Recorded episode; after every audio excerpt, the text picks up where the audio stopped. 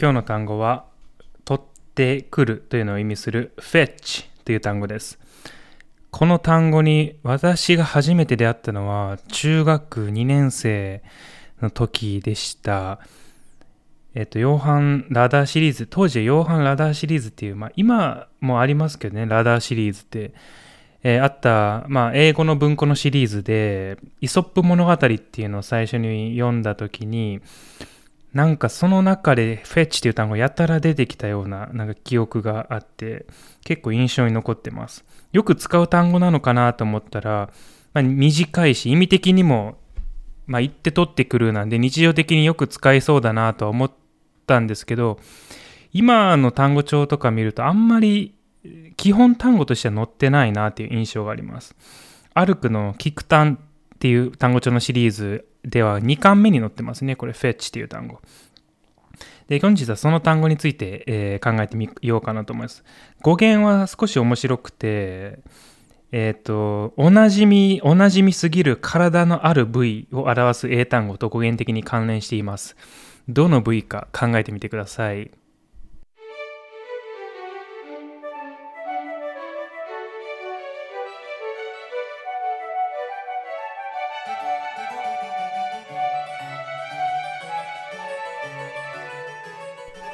やるせな語学の英単語ワイズアップ。一日一単語英単語を取り上げて、それにまつわる話をあれこれとしていきます。本日取り上げる単語は fetch という単語です。f-e-t-c-h で fetch ですね。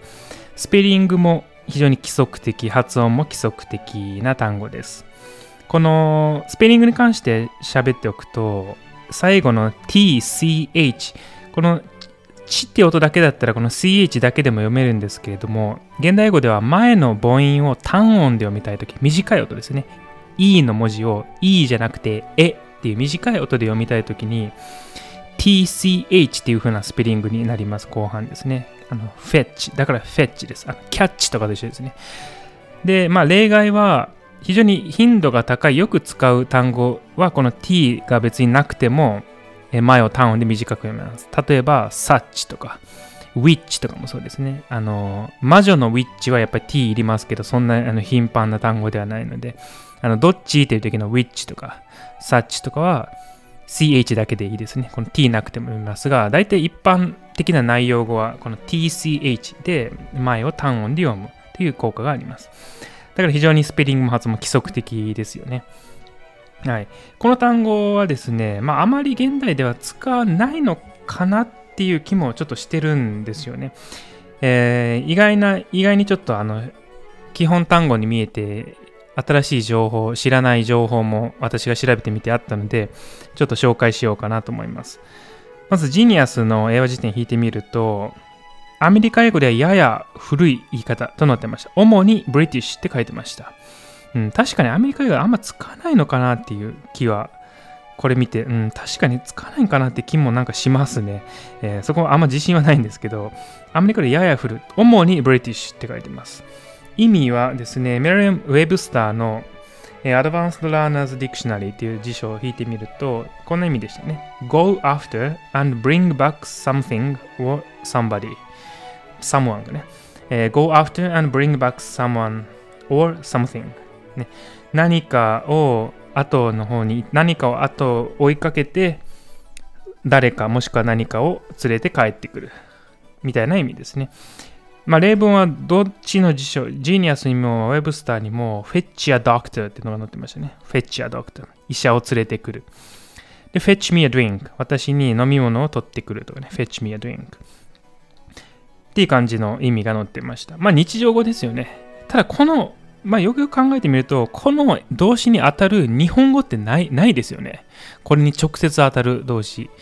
行って、取って、それを帰ってくるっていうのを一語で表す日本語ってないなと思って、うん、これがちょっと意味がつかみにくい原因かなと思います。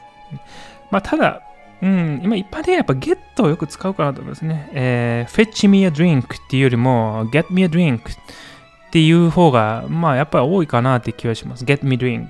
ね。えー、fetch a doctor、うん、call the doctor とか、うん、bring a doctor とかかなっていう気もするんで、うん、なかなかやっぱフェッチってあんま見ないのかなって気もします。で、えっ、と、他にもまあ、ジニアスにこんな説明ありましたね。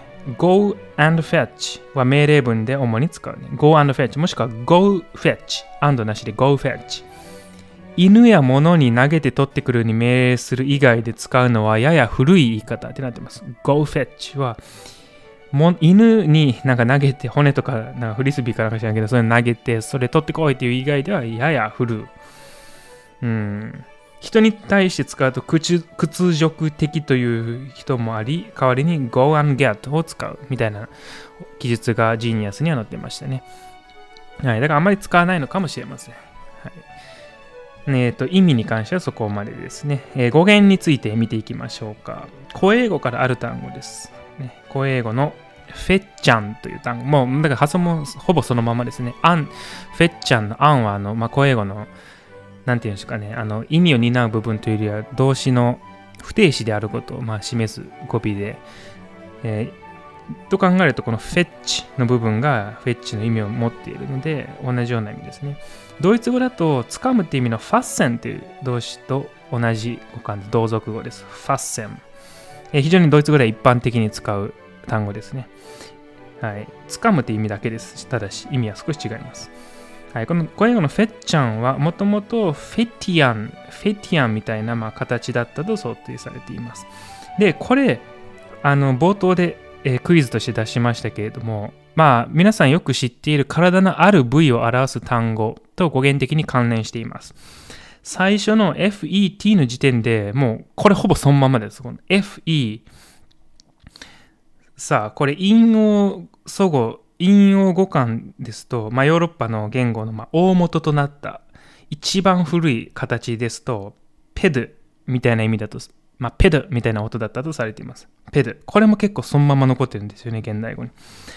ペドっていう意味で、まあ、掴むとか、ね、しっかりと保つみたいな意味があって、そこから、まあ、ここからね、足っていう意味の単語が結構いろいろできてるんですね。このペドから。うん。これが面白いところですね。足っていうのができてる。ね、フェッチっていう動作をするには、あの、どう考えても足使えますよね。ね行って、取って帰ってくるわけなんで、足と結びついているのはそれなりに納得できますね。えー、だからフェッチと同族語、まあ語源的に関連している単語で言うと、フットなんですよね。フット。えー、複数形が feet ですけれどもね、関連してるんですね。FET って最初に現れるんで、feet と関連してるって言われるのもすごく納得できますね。まあ、この FET の T がフットの T と一緒かは多分違うと思うんですけど、まあ、なんとなくわかりますね。はい。で、これ、グリムの法則って、まあ、よく言われるんですけれども、この引用語感の P、ペドって音は、ゲルマン語、英語とかドイツ語に入るときは F の音になります。はい、だからペドがフットになるのこれは割と規則的ですね。ドイツ語でも足のことフースって言います。フットボールはドイツ語でフースバールなんで、そのままですね。で、ラテン語系では P の音そのまま残しています。えー、ラテン語で足は、えー、っと、なんだかな、ペデスだったかな。ちょっとごめんなさい、自信がないです。ペデスだった気がします。えー、イタリア語だとピエーデになりますね。えー、フランス語だとピエですね。はい、ピエーデ。つまりこのペッって音をそのまま割と残しています。ここの関連語で言うと足で漕ぐペダルとかがそうです。歩行者、ペデストリアンとか、ね、足っていう意味が入っています。手に塗るのはマニキュアですけれども、マニは手って意味で、足に塗るのはペディキュアって言ってしますね。ペディは足ということです。意外なところで言うと、この単語もなかなか難しい単語です。ペシミスティックっていう単語がありますね。ペシミスティック。これもともとはラテン語のある単語の最上級です。ね、最上級から来てる一番低いとか一番悪いみたいな意味で最悪のみたいな。まあ悪いっていう意味の最上級なんですね、この単語。で、このペシミズムって単語あります？英単語に。ペシミズム。もう何もかんでも最悪だみたいなする考え。これペシミズム。まあ悲観主義みたいな言いますけど、このペスっていう部分もこの足と関連しています。一番低いところ、つまり最悪だ。みたいな感じで、フェッチと、まあ、かなり遠いですけれども、意味的には関連してるんですね。これ結構面白いなと思います。フェッチって足を使うから、足と関連してるっていうのは、まあ、意外な盲点で私も今回初めて知りましたね。はい、こういった感じでまた、まあ、基本単語でもね調べてみるといろいろありますねやっぱね。知らないこと。